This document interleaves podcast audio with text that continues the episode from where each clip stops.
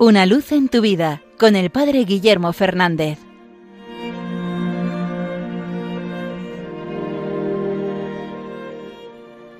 Saludos hermanos de Radio María.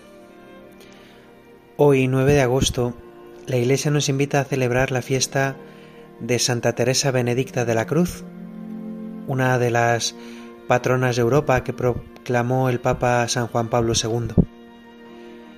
La verdad es que esta santa de del siglo XX es una vida apasionante. Ella nació en el seno de una familia judía, pero en su adolescencia se inclinó más hacia una postura agnóstica y se dedicó al estudio de la filosofía.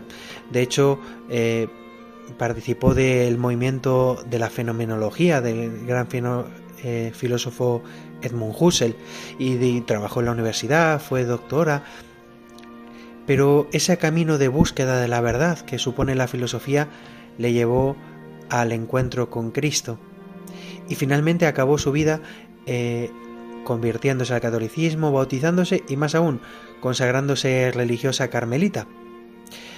Pero por las vicisitudes históricas, al ser judía, durante la Segunda Guerra Mundial eh, fue llevada al campo de concentración y murió en el campo de Auschwitz, en una de las cámaras de gas. Esta vida tan introducida en la historia del siglo XX esconde a una buscadora de Dios. Pero un detalle muy llamativo de su historia de conversión, de su historia de encuentro con Cristo, es que después de una gran búsqueda de conocer y de tener amigos cristianos que le hicieron plantearse, ¿no? por la fe, el momento culminante de su conversión fue una noche en casa de unos amigos que cogió un libro de la biblioteca de ellos que le llamó la atención y se lo leyó del tirón.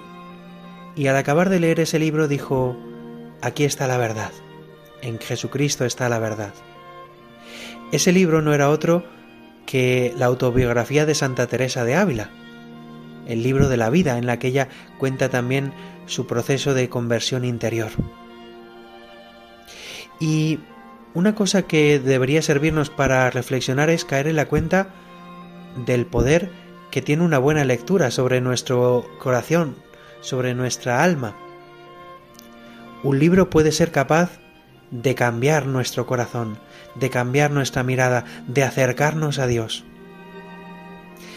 Por desgracia en nuestro mundo cada vez leemos menos y a veces cada vez leemos peor.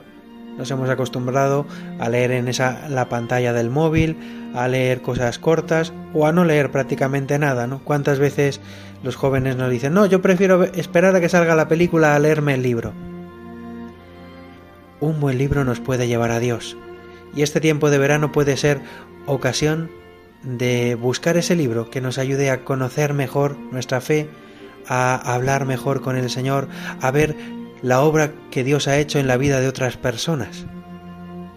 Pues tomando el ejemplo de esta gran santa del siglo XX, de esta buscadora que fue Santa Teresa Benedicta de la Cruz, aprovechemos este tiempo de verano para no quedarnos parados, también nosotros hacernos buscadores del Señor y usar los medios que tengamos a nuestro alrededor. Seguro que alguien nos recomienda un buen libro que nos ayude en esta tarea.